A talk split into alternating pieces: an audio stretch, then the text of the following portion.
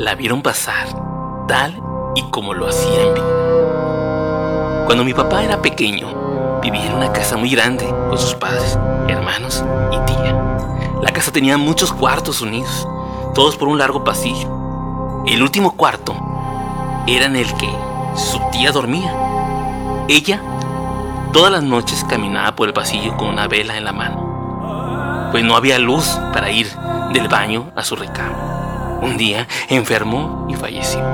Su cuerpo era velado en la sala de esta misma casa. Estando todos los dolientes ahí velando el cuerpo, al llegar la hora en que ella metódicamente se acostaba, la vieron pasar tal y como lo hacía en vida. Al ver esto, todos los dolientes se retiraron, quedándose únicamente los familiares.